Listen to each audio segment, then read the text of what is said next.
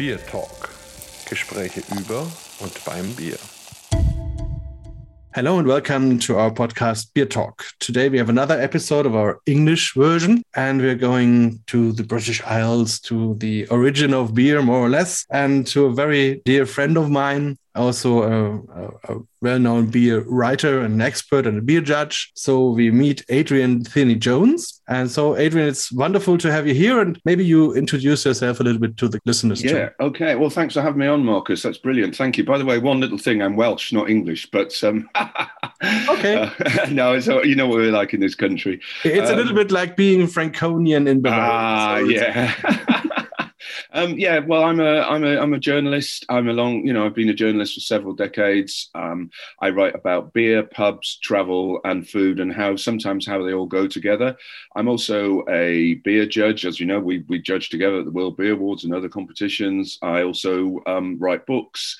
Um, write for magazines, newspapers, and um, generally I write and if and I also do talks, um, talks and tastings. You know, stand at a bar and um, try and sell my books to people as I talk.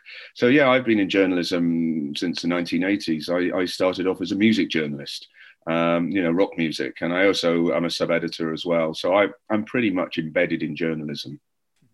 Yes, and music and beer is always quite close, at least here in Germany. But I think it's the same in England. Um, Oh. and how did it came from from drinking to writing and talking about beer? Um, well, I think what it was in the in the eighties, um, towards the end of the eighties, I was getting interested in food writing. I'd always been, I'd always enjoyed cooking since I was really young. You know, since I was about twelve, because I worked out if I cooked something at home, I got more. Um, so, and um, I was interested in food writers. Then I started interested in wine writers. And then um, I think I was given, and I'm looking at it on the shelves now, I was given The New World Guide to Beer by Michael Jackson by uh, a, a girlfriend at the time. Her mother's, it was her mother who gave me a Christmas present of this New World Guide to Beer. And it was Michael's book. And I started reading it. And I also had a friend who, worked who worked in uh, the Netherlands, and he was coming back to, to Britain and saying, the, you know, he was talking about wheat beers, he was talking about Kolsch, he was talking about um, Alt, and I, I've I was always interested in European beers, um, even when I just drank lagers. You know, when it was like Beck's or something. I mean, I always used to think, well, at least it's German or at least it's Czech or something. And so, roll on a few years, and I thought, hmm, I could do this.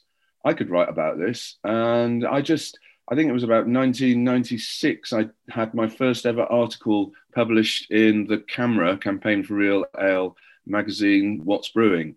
And it was about a brewery, a rural brewery in Somerset, which is where I lived at the time.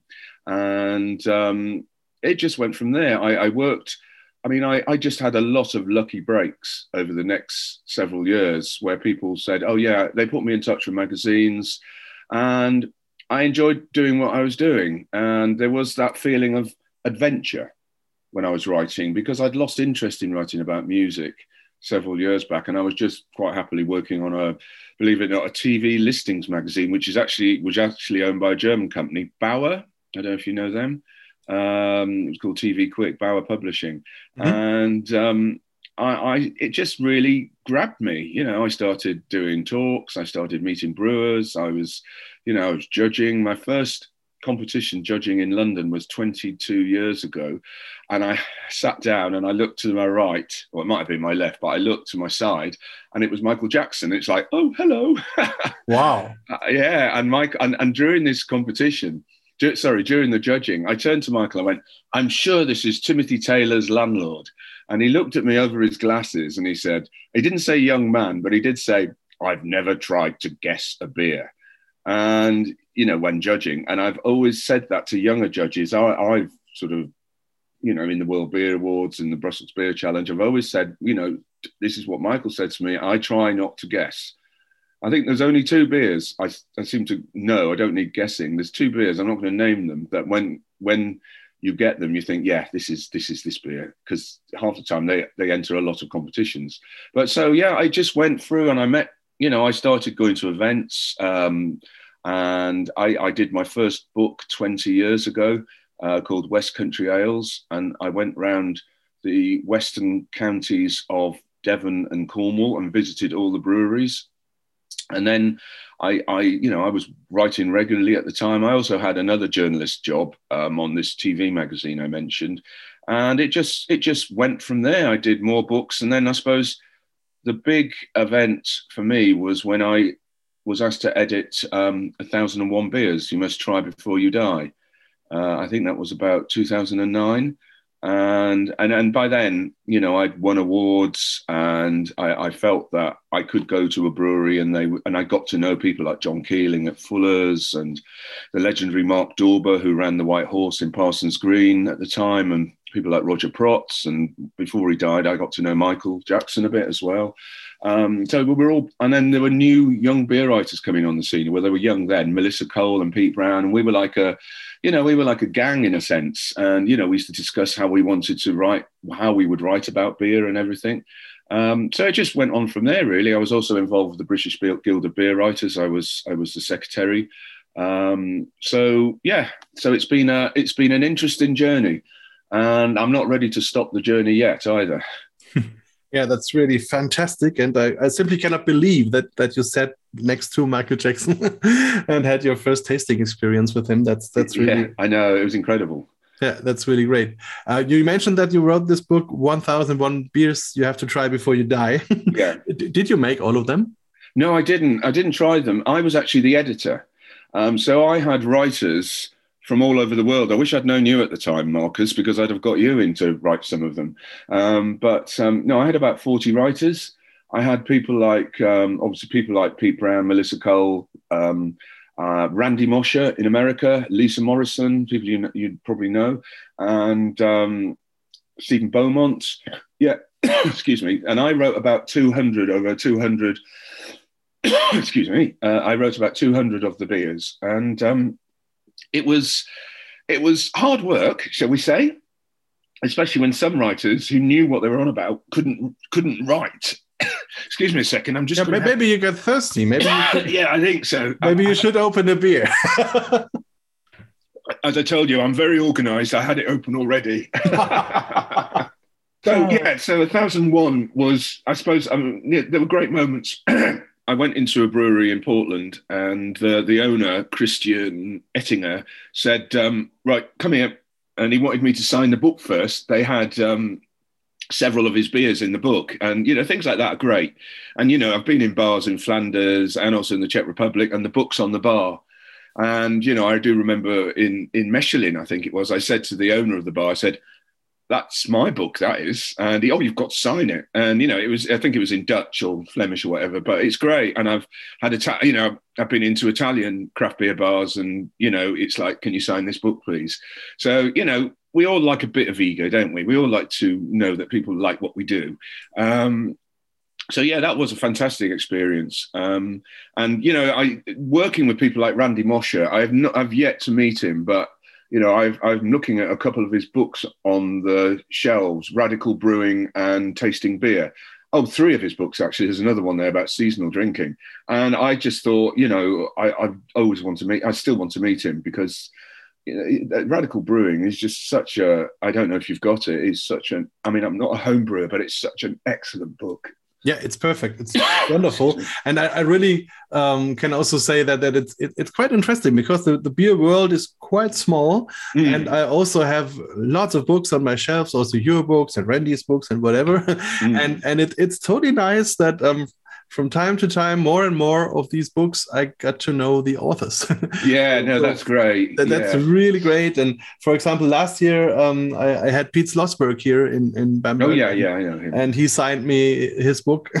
right. yeah. Which was in my shelf for years, and that's really a great experience. And and that's also also good. I think also when we meet in the British Guild of Beer Writers, that it's it's all a community, and it's not mm. not these very famous guys and these quite new small ones. So it's more. Oh yeah, it's more a community, and that's really a nice. Way. Oh yeah, that's fantastic. Because I'm another book I'm looking at at the moment. Um, 20 odd years ago, it was signed for me by Garrett Oliver, Yeah. uh, the, the Brewmaster's Table. Yeah. Uh, and I've got to know Garrett now. I know him. I saw him at an event before Christmas. And yeah, you're right. It is fantastic. Um, I've got a lot of books signed by Pete Brown, but then he's a friend of mine. So he usually puts something silly in the book, you know, writes something silly. And, and he wrote many books. yeah, he has written a few. Yeah, and um, and yeah, I mean, the oldest beer books I've got. Uh, I don't know if you've heard of them. It's by Alfred Barnaby. No, um, Bernard. Alfred Barnard, and it's from the 1880s. The noted breweries of Great Britain and Ireland. I have a Um, reprint of that. Yes. Ah, I've got the originals. wow, very good. I got I got them as a, a, a leaving present when I stepped down from the secretary as being secretary of the British Guild of Beer Writers. Yeah, I had a um, I've got I've got the um, reprint somewhere on on a PDF. But uh, I mean, I, I actually I, have you actually managed to read some of the the um, his profiles of the breweries? yeah, some, some, yes. he doesn't off he, he, he goes on a bit doesn't he he's like one of them when he went to tadcaster in yorkshire you know the great brewing town town Yeah.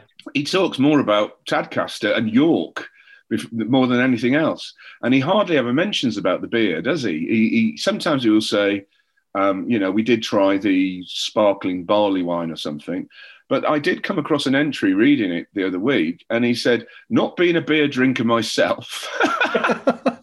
Thought, right, okay, okay. So, yeah, you know, but, yeah, but, um, but on the on the other hand, I, I think it's always good to combine beers and history and places and Oh, yeah. tradition and culture, and it's it's it's a mix of everything. So it's oh, exactly. that that's something strange with the with the modern craft beer guys that Mm. they only look for what style is it and is it as extreme as possible. Oh, they yeah, don't think about the brewery, the brewer, the history, the tradition, all, all what's behind the beer, and and so that's um yeah That's always been my thing. That has, um, you know, beer writing is just not about what's in the glass. It's about the people. It's about the history. It's about the traditions. It's about the future. It's about now. It's about the pubs. It's about where people drink. It's about the um, people have all sorts of oh crazy. You know, they have. Oh, I'm trying to not traditions, but um, you know, like for instance, in the Czech Republic, if you don't put a beer mat over your glass. The, the, the, barman will keep bringing you beer, won't they? yeah and and it's and also in in um where is it Col- Cologne Cologne or Düsseldorf. It's the same. yeah where they mark every beer you have on the beer mat don't they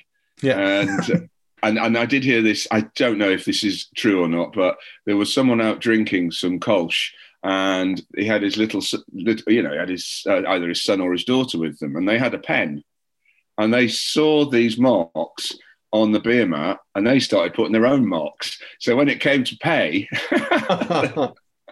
yeah so yeah but you know all these things about beer um uh, it's it's a it's a world it's a world.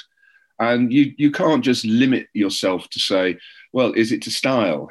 But then you know this i presumably we're talking about the Untappd generation where people want to keep trying new stuff all the time don't they? Yeah, yeah. they want to try a leipziger gose with half a pound of bananas in it or something, or their grandfather's slippers or something like that. And really, it's just you. Yeah, I noticed you had Mateus on the other week um, Yeah. from Leipzig. I, I spent about. I spent an afternoon with him about 2010. Uh, in in I, now this is going to be. I'm going to mangle your wonderful language. Bayerischer Bahnhof. oh, quite good. Bayerischer Bahnhof. Quite good. Bayerischer Bahnhof. Yeah, and he told me, you know, all about because I was always fascinated by Leipziger Gose um, since I first read about it in one of Michael's books. And you know, it was this beer with salt and coriander, a wheat beer, and it was great being able to talk to him. But now. I mean, I've gone off on a tangent slightly, but now if a, if a brewery does a Leipziger Gose, I've got one downstairs and it's got celery in it. I mean, really? I mean, you know, Yeah, yeah. I was in Brazil, and there they had also dozens of variation, variations of gose, and they Mm. were from mixed pickles to strangest fruits to herbs, Oh, whatever. I just want a proper one, like Yeah. Mateus makes. And it's the same with Berliner Weiss. I want a Yes. Berliner Weiss like, um, oh, I'm trying to think of that woman in Berlin. Schneeeule, Um, Ulrike Genz. yeah, that's it, like she makes. Yeah. You know, she makes some. I've only tasted one, but it was wonderful. Yeah. So, but anyway, I, I digress. We were talking about where were we? I, I do this a lot. I do this a lot. But that, that's totally normal, and that's that's also the, the funny thing and the good thing about, Mm. about our beer talk. So, but Yeah. maybe maybe you just let us uh, participate in what beer you choose and why, and, and Mm. maybe you can also taste it with us. Yeah, it's basically it's a brewery called Utopian, and it's they are based about ten miles um, north of me in Exeter. Um, the head brewer Jeremy is a friend of mine. He lives a couple of streets away. He trained his first job in brewing was at Bolten near Dusseldorf, an Alt brewery, Yes, and and then he went to is it Doemens in Munich. Yes, south from Yeah. Munich. Yes. Yeah, he did his training there, and then he came to the UK. He's from he, he grew up in Canada, but he's got an English father, and he, he he went to Camden Town Brewery in London, and then he and his partner Micah, who comes from around Hamburg, I think, they decided to move to the countryside. So they joined this new brewery called Utopian, and Utopians sort of. Um, what they make, what they are becoming very well known for, is they make lagered beers. They make beers from the family of lagers. But what they do is they use English hops and English malt. But Jeremy is a massive advocate of decoction mashing. Mm-hmm. So he all his beers are decoction mash, mashed. And he lagers for at least 31 days for his unfiltered Pilsner. And then he's made, at the moment, in my local pub, which I'll probably pop to later on this afternoon, he's there's a Doppelbock um, and he's made out. And also, I've got in my fridge uh, a Harvest Fest beer, which he calls a rustic Augsburg lager. And for that, he went back because he, he can read German and he can read ancient old German as well. And he went back to the brewing records in Augsburg in the 19th century and he found a beer that had a boiling mash. I don't know if you've heard of this. And uh, so basically, he he brewed this beer using a boiling mash, obviously probably decocting and all that sort of stuff. And I actually went there for part of the day. It was a very long day. He was exhausted at the end of it, and I wrote up a little piece in Good Beer Hunting on it um, about how you know he was really really keeping to the the traditions of Central European brewing. So what I have here is a collaboration with a London brewery called Orbit. And the reason I've picked it is because my son works at Orbit. He works on the um, oh, uh, not the brewing side, but operations side, and it was his idea. He was back in Exeter for the weekend. He's 23. You know, came out of university a couple of years ago. Didn't know what he wanted to do, and all of a sudden he thinks, "Hmm, I might have a go in the brewing industry." And um, he said to me, we were out in the pub, and he said, "Do you think Jeremy, you know, the head brewer, would like to do a collaboration with us?" And I said, let's ask him. So we got him out, went for a drink. Then I left it all to James. I, I didn't have any hand in it, and they decided on doing an alt beer. So what I have is the it's called an Olicana, and this is an English hop. It's a relatively new English hop, which and it's single hopped this alt beer, and it's five percent. And obviously, it's been um, yeah, it's been double decoction, lagered for six weeks, and it was be you know as these Olicana hops. It's you know in the glass, and I've even got a Utopian branded glass as well. So it shows you how uh, dedicated I am. I'm totally jealous now. well, you'll have to come over here. Oh, I would, I would love to, and I'm, I'm so much looking forward to come back to the island. It's, Yeah. it's so unbelievable, and and I was, I was last time in Great Britain, I think 2019. Yeah, for the And, World uh, Beer Awards. Or Yes, for the World yeah. Beer Awards, and I had, I think, two trips with groups, Right. and where we also met um, Desmond. De- oh, Des de Moor. Yeah. Uh, Des de Moor, sorry, yeah. Des de Moor. Yeah. Yeah. yeah. And um, and he took us to the Bermondsey breweries, and yeah. and I think he mentioned Orbit, but it's a bit south of it, I think. Yeah. It's still. It's about. Um, blah, I think it's about a mile and a half away. Hmm. Um, it's still South London, and um, it's they they're very um, interested in European beer styles. So they they make an they've made an alt beer. They've made a stick, an alt stick. Is it sticker? Yeah, sticker is the, is the Bock Yeah. version of an alt beer. Yes. They do a Kolsch style beer called Nico, named mm-hmm. after the singer Nico. Whose family, you know, she was with the Velvet Underground. Her family were re- related to one of the big brewing Kolsch breweries, apparently. Oh, And and obviously they do, you know, uh, pilsners and they do sours as well. And but they are a they're a very good little operation. Well, they're not that little. They're they're expanding, and I think James find they're very good people to work with. Really, you know, nice. And um, so yeah, so this is what I have now. If I'm, I'll tell you what it tastes like, and well, I'll hold it up to the glass first, and got it as clear as anything. The clarity is fabulous, and color-wise, I would say it is amber. Um, sort of veering towards darkish amber, maybe with a hint of copper in it. It's got a firm head of foam, and and on the nose you've got uh, oh, you know, you've got that biscuity malt you'd expect from uh, an alt beer, but also almost like in the background, I'm getting a nuttiness which could be suggestive of maybe crushed up hazelnuts or something. Very light, you know, not a big biff of of um, of hazelnuts. And then there's also a suggestion, a very small suggestion of citrus there, just to give it that balance. Because you know, so you've got that lovely sway between the the the, the, the malt character and the the sort of citrusy hoppiness. Um, on the on the palate, I'll just take a swig, make sure it's very quiet. cheers. Mm. Cheers. yeah, again, you've got that biscuity malt from you know that you expect from it, but and there's a, there's a there's an underlay of a light citrus fruit, very light, and then the bitterness that, that this is probably where it may be not true to style, uh, totally true to style. I think um, Jeremy has mentioned that to me. It's got a nice bracing bitterness uh, in the finish, uh, which is it is lasting. It is lasting. It's almost the bitterness. Oh yeah, it's still it's still there. It's almost Wagnerian in its bitterness. It's it's um it's a great beer. It really is. I mean, it's making me think, oh God, I haven't been to Dusseldorf for years.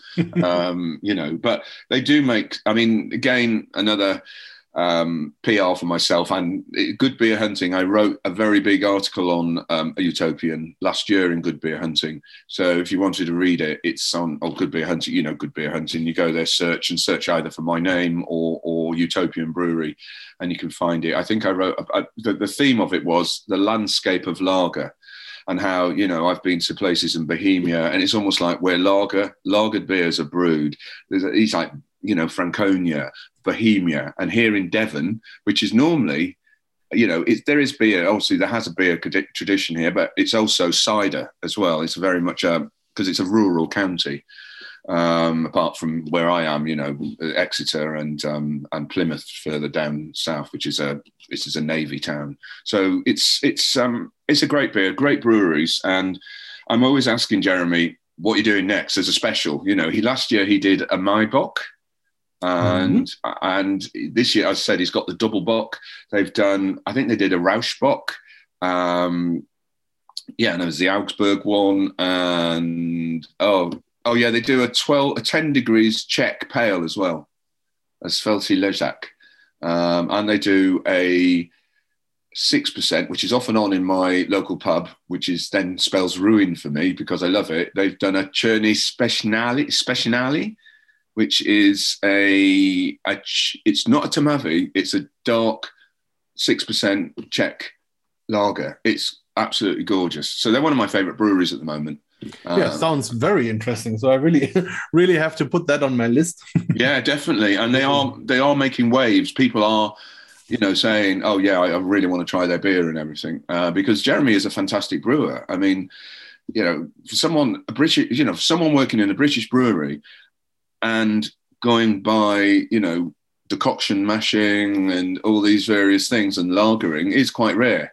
But it's happening more and more. You, you're getting. I mean, I'm actually writing, researching an article on it at the moment. That breweries, there are a, few, a handful of breweries in the UK that are using decoction mashing, which is basically comes from your part of the world, doesn't it?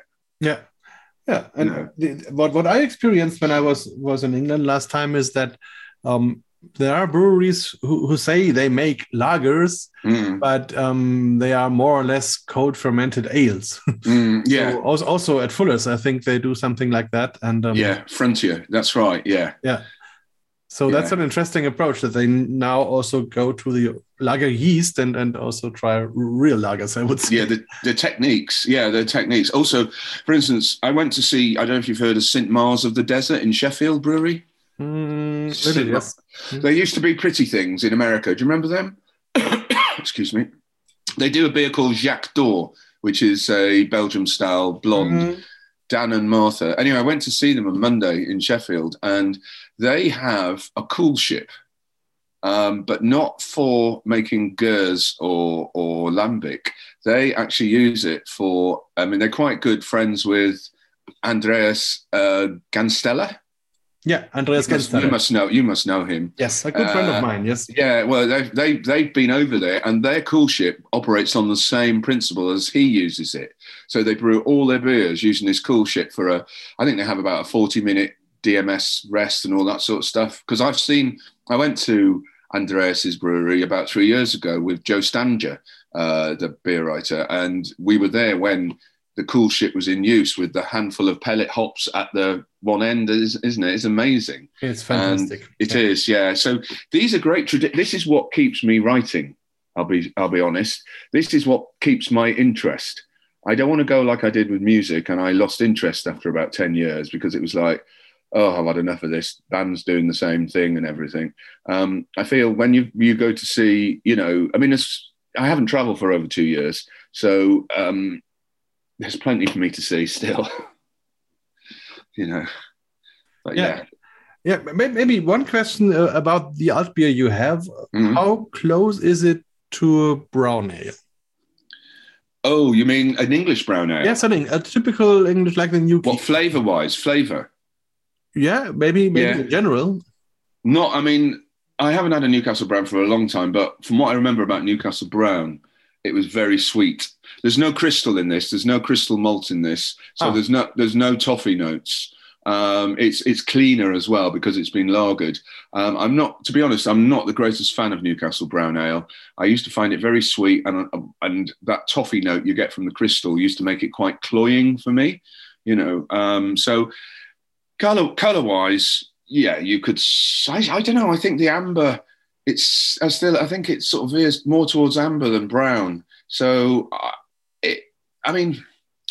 I- I've got one of those colour things on my desk somewhere, you know, where we, you, But, we uh, use them in judging, don't we? yeah, yeah, but in general, I think and now uh, because when we are talking about alt beers here in, in the in the beer sommelier training, for example, Mm, um, I think more or less the first European beers everywhere were brown ales, something like that. So with with a different, maybe a different mix of grains. Somewhere Yeah. they had wheat, somewhere not, but but in general it was more or less this, and and then it developed from this to all the other beer styles we know today. yeah, And I think the original brown beer or brown ale was more or less a basic style in, in Great Britain, and, and the alt beer is more or less also a very basic style here in Germany.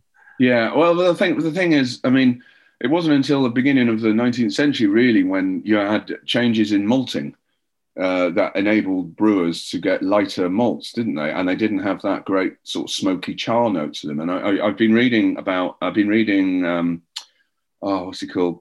Uh, Krennmair. Uh, Berlin wrote a book on Vienna lager. Mhm. Andre- is it Andreas Krennmair?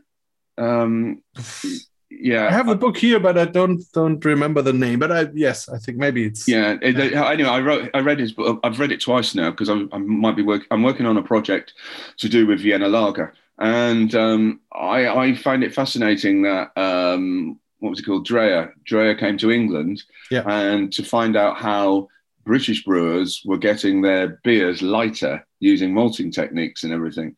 And so it was really, yeah, up until then, yeah, all beers would have been, I mean, they were light. I, I remember reading in Martyn Cornell's book or his blog once that uh, there were light ales, pale ales in the 17th and 18th century before technology started to, you know, change brewing in the 19th century. Um, but I, I don't know. I mean, I suppose you just lightly kiln it, don't you? But, you know, yeah. I, th- I think they they um in Germany we call it air mold. Oh, yeah. mold that's dried on the on the open air. And there were uh, very few days where you could do that because of the Yeah. temperature, and so it was a quite expensive beer and a quite rare beer. Yeah. But, yeah. right. Yeah, no. It's, again, it's going back to what keeps me fascinated with um, with beer. You Yeah. know, it, it would be. You know, there have been dispiriting times in in 20, 25 year old career when you think, I'm fed up with this. Um, you know, it's usually with it's usually because of marketing people. and I'm not. I, I know some good marketing people, um, but no, and then, you know, it's just occasionally. You know, you'd ask a question in a brewery like, "Why have you decided to make this beer?" And then the answer would be, "Because the marketing marketing department said we needed a 4.7 beer." Right? Okay. Um, but now, you know, in the last ten years, you talk to brewers, you know, craft brewers especially. You know, why did you make this beer? Well, I had a dream you know, I remember I remember this guy, I've forgotten his name, but he used to be at Siren Brewery in England and now he's in America. He was an American and he was he's gone back to America a few years back. And I asked him, what if what motivates you to make beers? And he said, meals I've had, colours I see, dreams I have. And I think, you know, as a journalist, you want stories to be good. Yeah. Um, you, you, you'd know that. You know, you want those great stories. Um, you, you don't want people just saying, well, I don't know, I, I thought I'd, um, you know, do it, whatever. Yeah, it's oh, it's storytelling is the most important part, and it, it gets and it gets more and more important, and and I think that's something brewers learned today or have Mm. learned in the last Yeah. maybe ten years that Yeah. they that they really can find stories, and uh, especially here in, in Germany where we have quite Mm. old breweries with, with Yeah. decades or hundreds of years age, with lots of generations and and stories of places and the beers and Mm. and so you you find always something you can talk about and and then it's not only a, a helles or a pilsner or, or a dunkel then it's a, a special beer with a special name and a special history and then it Mm. it, it comes to life Yeah. and then yeah. it's different from other beers and if you tell these stories to the customers they can stick to the beer and to the brewery and Yeah. and that it, it gets personal and that's a good good thing so Yeah, i just i just opened also my beer yeah. What have you got then? I, I have just uh, also taken an, a British beer, Oh, yeah. uh, but as it's not so easy for us, it's maybe for you a quite common beer. Um, but I, I decided to to have a, a ruby beer Yeah. from the Hobgoblin Brewery. Oh, right. Okay. So uh, Wychwood Brewery, Hobgoblin is the name, Yeah. and it's it's a it's a fantastic um, brown color. It's like Mm. chestnut, I would say, Yeah. quite clear. Yeah. and a, a nice, also quite dark brown foam. Mm. and beautiful in the glass and and has a nice caramelly Mm. toffee yeah, swedish note dough um also maybe oat oat flakes Mm. Mm. very very nice also nutty some some nutty Yeah, I think they like- use quite a bit of crystal in that crystal malt. I think their recipe Looks like includes, Yeah. yeah, quite a bit of crystal malt. so i take a sip Mm. very very creamy Mm. very nice mouthfeel Mm. it starts quite sweet, but then it gets dry. Mm. You have lots of toffee again, also a bitterness and a quite Mm. quite strong bitterness, also in Mm. the in the aftertaste. It stays for a long time, and then you also have some some red berry notes, maybe like Mm. cherries, Mm. a little bit of chocolate also, dark chocolate, but only a Mm. hint. Yeah. And nutty again, yeah, quite balanced and refreshing. It's Mm. interesting. Yeah, I think it's quite a popular beer here. Um, I haven't had one for for quite a while. I went to the brewery a few years ago, and um, God, quite some time ago actually. Um, but yeah, they, it is because I'm not entirely sure which company it's part of now. It says, is it Wychwood? It says. yes, it's Wychwood. Yeah, and I don't know if they're owned by Marston's now, or you know, because they they they were. I think they might be Marston's now. I think you know, um, which is itself is part of Carlsberg. Yes. I can't Maybe- keep up with it. Maybe that's the reason why I got it because it's not so easy to get British beers here now. No, no. but, but uh, via Carlsberg and and Marston's and this connection, it, it it's quite uh, probably that that it's gone Yeah. that way. Yes. Yeah, they they've got they've got a specific style of branding, Hobgoblin, because they also have Hobgoblin Gold and Hobgoblin IPA, and also I think they have King Goblin, which is a stronger uh, version of um, Hobgoblin. Mhm. Um, how what strength is it? Is it five percent? It used to be stronger, I think. Yeah, it's five point two. Five, oh, it's still five point two, right? 5.2. okay. But, but for a British beer, that that's quite a little bit more than normal, I think. Yeah, I mean, well, I never. say- I mean, I drink quite a lot of strong beer, but um, yeah, it's there, there's still this tradition in the UK. Uh, brewers talk about it sometimes, you know, especially in like traditional pubs where people say, "Oh, it's four percent. Oh, I'm not drinking that. got, not on a school night, you know, or whatever." And um, but then craft beer is pretty strong. Um, you know, when I my local pub, I'll go to my local pub later. Um, I'm sure there will be well, there will be an eight, there will be a seven and a half percent beer there, and a lot of the beers will be four point eight onwards in the fives because um, that's what craft brewers are doing. But then they're also looking at non-alcoholic and table beers as well, aren't they? Now I don't know if it's happening in in, in Germany um, because we've got quite a strong non-alcoholic sector at the moment. Yeah, it's also happening here. Mm. Um, it- here, maybe it started um, with the idea to have a beer for people who didn't or, or had to drive, so Yeah. weren't allowed to drink, and uh, because that was in the, in the beginning in the seventies, and then in the, maybe in the nineties, it they discovered that um, alcohol-free wheat ale uh, can be a very healthy drink, isotonic for sporty. Yeah. sports people and like That's this. it. I've seen that. Yeah. Yeah, and now it changes to the alcohol-free sector to be a, a, a sector of its own. Yeah. So that it's not only that you say, okay, I have a pilsner and I have the alcohol-free version of that. Yeah. No, I have an, an alcohol-free beer with an own history, own idea, own Mm. own style, Yeah. um, which is not not not uh, not the the weak sister or something. No. It's it's a separate thing, and and now we have have also a huge variety of styles Mm, um, uh, inspired maybe by British breweries like Big Drop. yeah. for example, drop. Rob, Yeah. Rob. Rob is a friend of mine also. Right. Uh, he does a fantastic job, I think.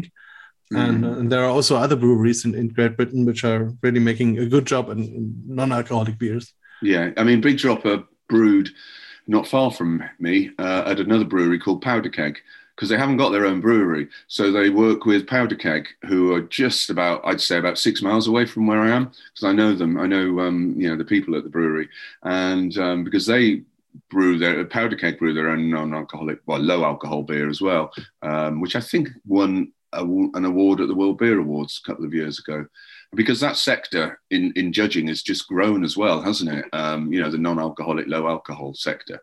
Um, Yep. They're much better than they used to be. God, I remember I never even touched them. You know, they were terrible.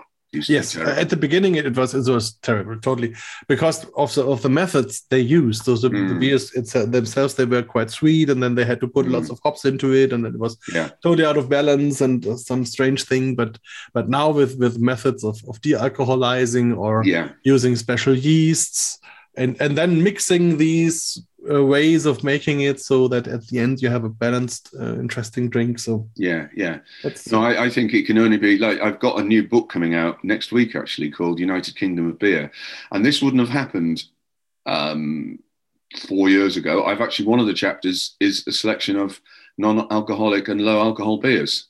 Um, you know, I've got about fifteen in it, and and as far as I can remember, I don't think there are any no alcohol, low alcohol beers in a thousand one beers. And if I did it, if I did another edition, there would be a lot more. Yeah. You know? Um, but no, I don't. I I've done. I've edited three editions, and I don't think there are any with you know no alcohol in them. Yeah. Yeah, for me that's a that's a thing I talk a lot with brewers. Hmm. especially here in Franconia, because here still the non-alcoholic beer has an image that it's it's it, for for a brewer brewer it's it's like a sacrilege to do Mm. that. So Yeah. you don't do that. It's it's not beer. It's bad and something Yeah. like that. But on the on the other hand, um, if you look in the statistics, you see that the young people, maybe now between fourteen and, and Mm. twenty five or thirty, maybe half of them don't want to drink alcohol anymore no, but know. they want to have healthy and good drinks. Hmm. And and especially when if we talk about the German beer with the Reinheitsgebot thing, Yeah. um, we really have a, a if it's non-alcoholic, we have a healthy drink with a lot of good ingredients. yeah. We have low calories. It's only made of pure natural things. Hmm. No artificial colors, no artificial aroma. So um, very, very much different from a Coke or Oh, something God, like yeah. that. And Yeah. so and so I think if if they do it right, they can have a new market Mm. share. And and on the other hand, they are losing in the alcohol part because people are drinking less and less. Yeah, so you have to find a, a solution for that. Yeah, a balance though, because I think, Yeah. you know, um, uh, you know, I'll be honest. Yeah, I've written about non-alcoholic beers several times, and I've tried a few, and I quite enjoyed some. But when I go out, I don't have one. Um, I will, you know, unless I'm driving. On a rare occasion, I'm driving. In which case, and but the thing is, if I'm driving, it's usually in the countryside. You know, um, we've gone out for a drive, take the dog with us, and you know, for a walk somewhere and the, it's the non-alcoholic beers seem to be at my, well from my experience they're still in almost like your craft beer bars. Um, big drop for instance. I mean my, my local my local pub which is is a brew pub as well as having a lot of great craft beer on it and down on the exeter quay by the river um, it has big drop on draft. Um, but to be honest I I don't have to drive. I don't drive that much, thankfully, anymore, because it's petrol's too expensive for a start. But you know, Yeah. I, I live I live in a city, and I and, and it's relatively flat, so I can use my bicycle to get around, um, and that keeps me healthy. So, um, but yeah, I think it's great. I think the more choice, the more choice for everyone, the better. Yeah, yeah. Maybe Yeah. maybe if you look at your your town and where you live today, uh, you also told that you are Welsh born. Mhm. Yeah. and uh, what would you say is the difference between a Welsh and, and an English man and and a beer? And so, if, what, what Oh, I, I, I've lived in England since I was 18. So, you know, I went to, to, to university and I, I, I, you know, I go back to Wales. I'm going back next week to see my mother. I've got family. Um, it's Welsh. I mean, you see, the thing is, everyone, you know, with the craft beer, um, I was going to say revolution, but it's such, such a throwaway phrase. But basically, you, you know, I, I go to my hometown in North Wales, which is near Snowdonia, you know, all the mountains, and it's very Welsh, very Welsh out there. You know, in some of the towns that you hear a lot of Welsh being spoken. it's a national um, park there, I think. Yeah, national park. Yeah. So I grew up there, and I've written a story about it for Pe- Pellicle. Actually, I don't know if you know Pellicle online. And um, I grew up where I grew up in. It's called Llandudno. Um, it's the, the beer when I started drinking beer. It was either lager or or bitters from you know north no- breweries from Manchester and everything like Robinsons and Lees, JW Lees, who I do like actually. But now um, there is this fantastic craft beer brewery in Llandudno called Wild Horse. I've written about them uh, several times. They make great beers. But if you're going to ask me what's the difference, what is that a Welsh beer or an English beer? You know, to be honest, they're making beers, they're making pale, hazy, juicy NEIPAs and lagers. So, you know, you, you couldn't say this is a specific Welsh beer. But then there's another brewery in Wales, and I can't remember the name at the moment, but I think they are, I think they are making beers, wild fermentation, etc. So then you could argue, well, this is the terroir of this Welsh landscape, and this beer is more authentically Welsh than, say, Wild Horse uh, is, in Llandudno, my hometown. Um, but there used to be differences between Welsh beers and English beers. You know, they used to say that the Welsh beers were sweeter and they were lower in gravity, especially in the mining areas, you know, in South Wales, um, because, you know, the miners would come out of the, the coal mines and they'd need a lot of liquid. And the last thing they wanted to do was drink 5% beers. Uh, so they'd be drinking mild and, you know, very low gravity beers, but they were sweeter. While English, I mean, funny enough, I, are you a member of CAMRA? Yes, I am. Oh, have you had your latest beer magazine yet? Mm, yes, I, I think I have, but I'm, I'm, Yeah. I'm quite lazy in reading all that No, stuff. no. All I was going to say was if you wanted to, following on from what I'm talking about, we're talking about regional differences, really, aren't we, in, in the UK or national Yeah. differences in beer? I, I, I have an article in it about have regional beer styles disappeared in the UK? Because, you know, you read Michael Jackson in the early days and he talks about, you know, Midlands, the Midlands, you know, around Birmingham is about mild. You know, London was and the southeast was more about hoppy beers using, you know, the Kentish hops. You know, and then Norfolk was obviously the malt grown there, so the really good deep malt character. And Wales were sweeter beers, as was in the West Country where I am. Uh, you know, there were sweeter beers, and up north there were different beers. You know, like Timothy. But then, have they vanished? I think they're still there to an extent, but nothing like they used to be. Um, so going back to your original question about how would I tell the difference between a Welsh and an English beer, I don't think I could. you know, if someone gave me a blind tasting of um, of Wild Horse, this is the Welsh beer of Wild Horse, one of their uh, NEIPAs, and I had to I blind tasted it against I don't know another a brewery from England who'd done a NEIPA. I would probably tell the difference between the beers because they would have their different ways, but I couldn't say this is a Welsh NEIPA, this is an English NEIPA. Yeah, the, the only thing I can remember is that I had some tiny rebel beers. Yeah. And and they had so many letters on the cans. Oh yeah, yeah. that well, was maybe a difference. yeah. And also Tiny Rebel seemed to be very much going the pastry stouts and um, you know, adjunct way, don't they? They seem to be all their cans I see in the supermarket. Maybe um, nowadays, yeah. I mean, yeah. I, I, had them maybe now ten years ago. Ah, right, yeah. I, I, must admit, that, I mean, I, uh, yeah, I've I've met the you know the guys that set them up a couple of times, and you know I got on well with them. And I I mean, I just I don't want to. I don't these days. I don't want a beer that tastes like a sweet shop. Yeah, you know, uh, there is a lot of that. But then if it's making people drink beer, that's great because I remember talking to I don't know if you know a Jaega Wise Wildcard Brewery in London.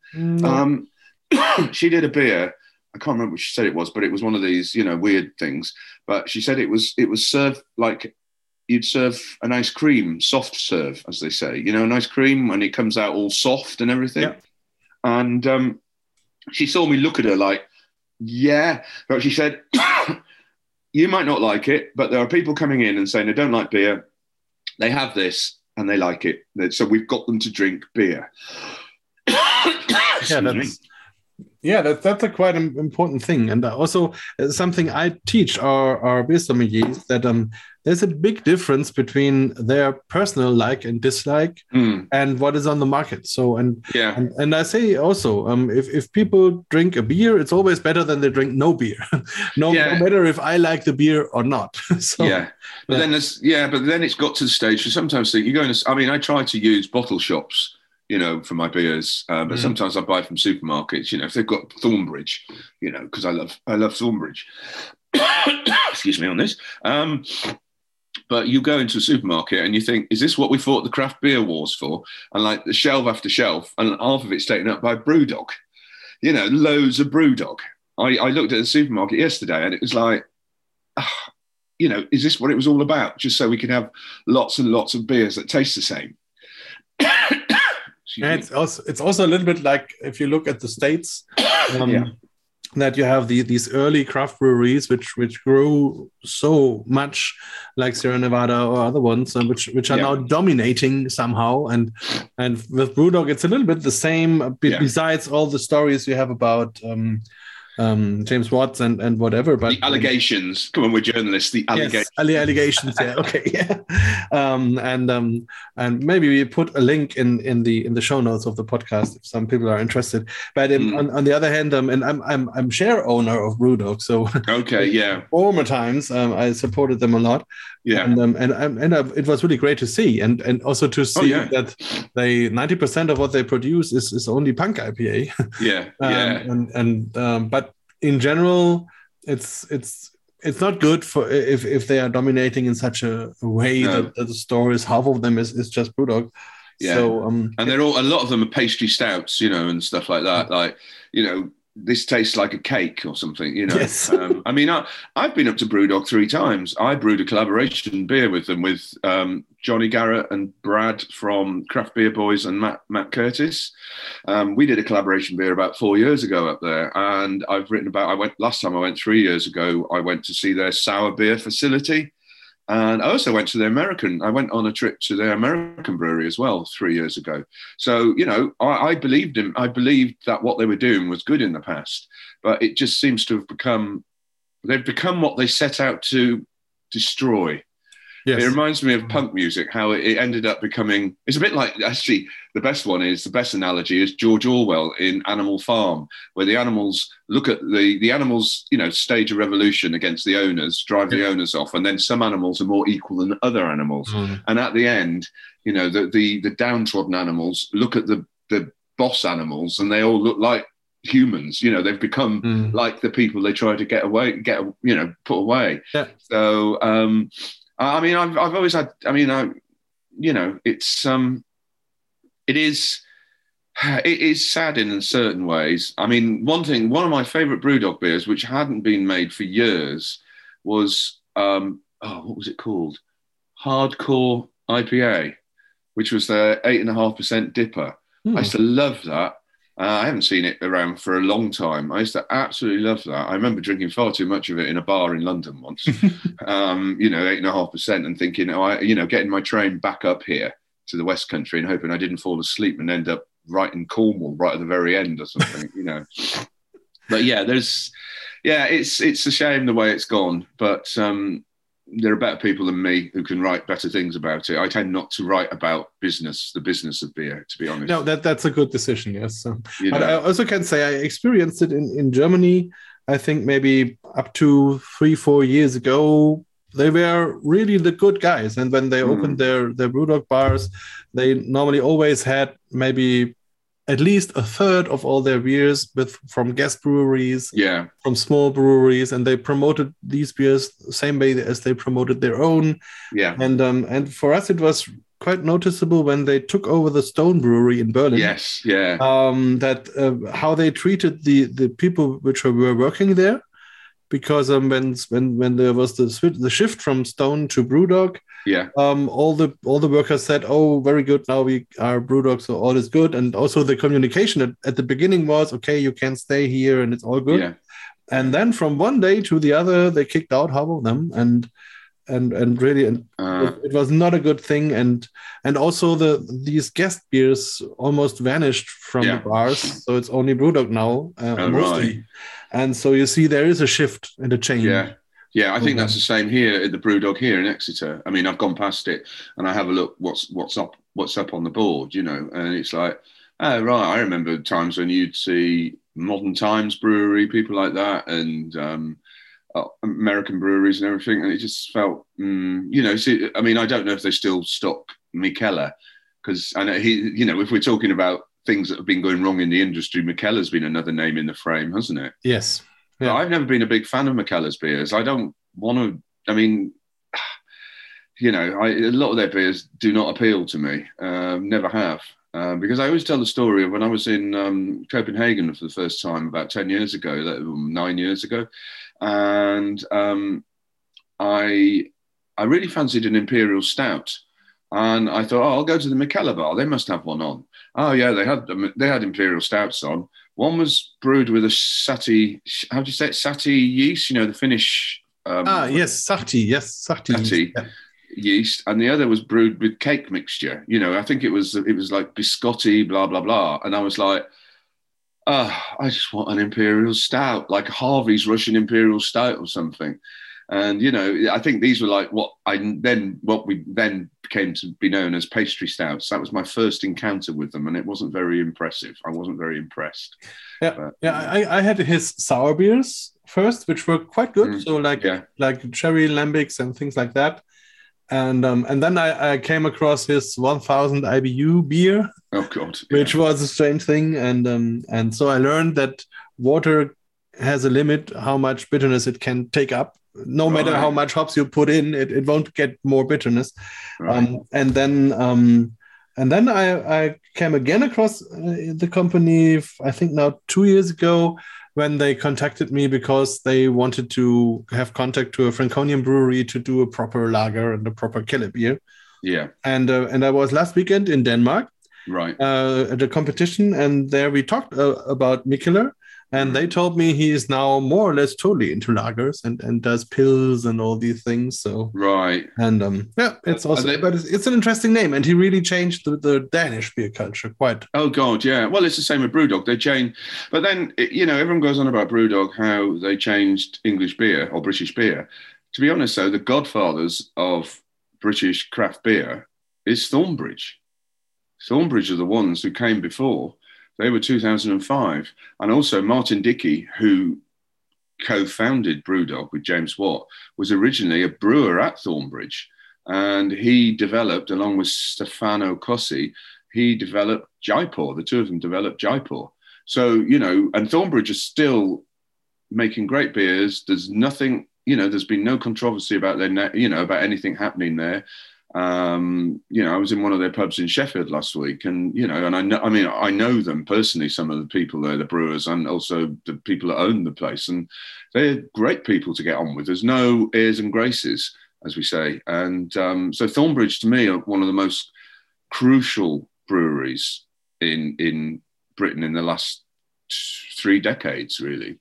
Um, you know, and Brewdog, yeah, Brewdog obviously have their place. Brewdog went more noisy. You know, they they were the they were the noisy ones, weren't they? They were the stunts and everything. Uh, Thornbridge just continued to make great beer and to to you know just become part of the community in a sense like uh, in the beer community so um yes, yeah that, sometimes that can be quite unfair know. feeling because uh, you have brewers who just do a good job mm. and they are but they are not noisy and then you have the other ones which which are more or less maybe mediocre brewers, but they are loud.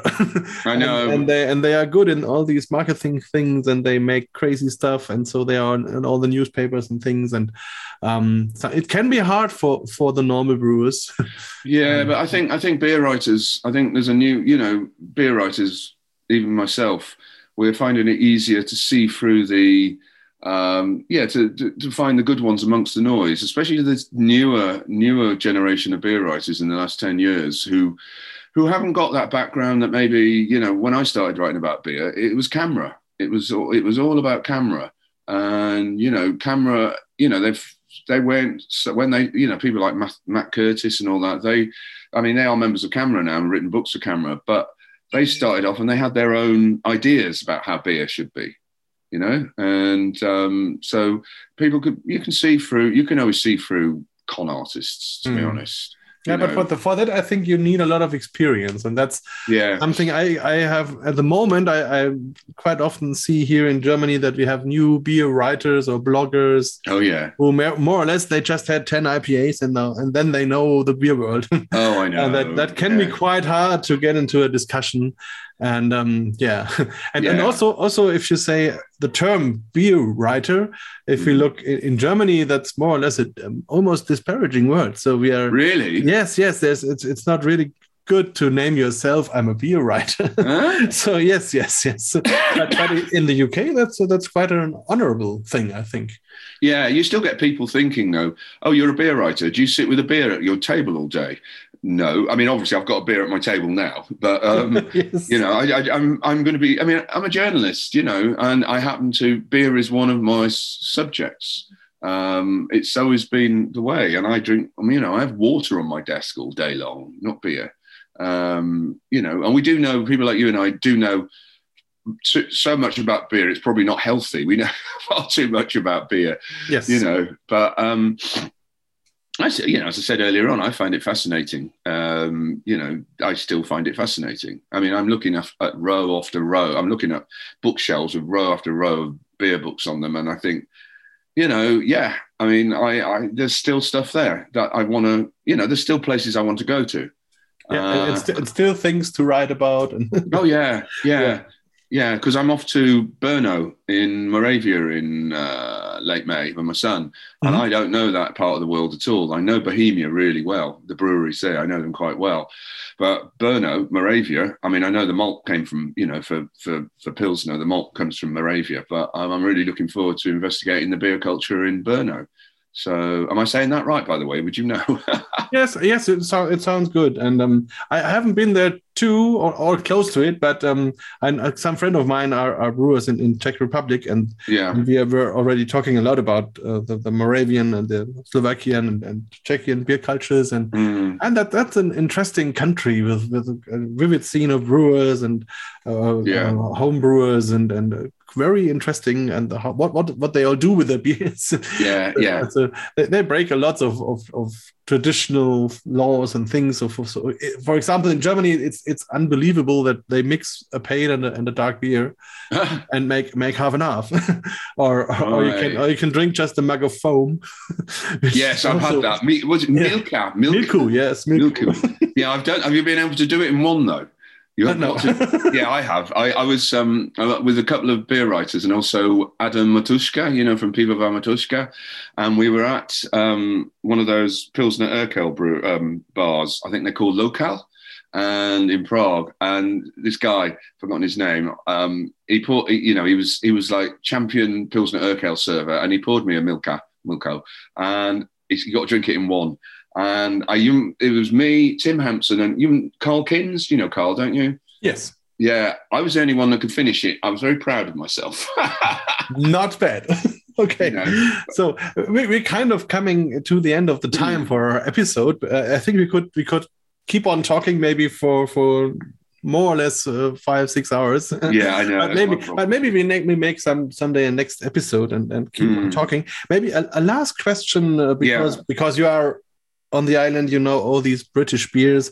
How is the actual situation of, of real ale, especially after Brexit and and uh, COVID and all these times? So is it is it still there, and are there still the, the, the traditional beer styles like miles and and, and ales? It, yeah, yeah, it's just it's. You know, um, cask um, real ale cask beer.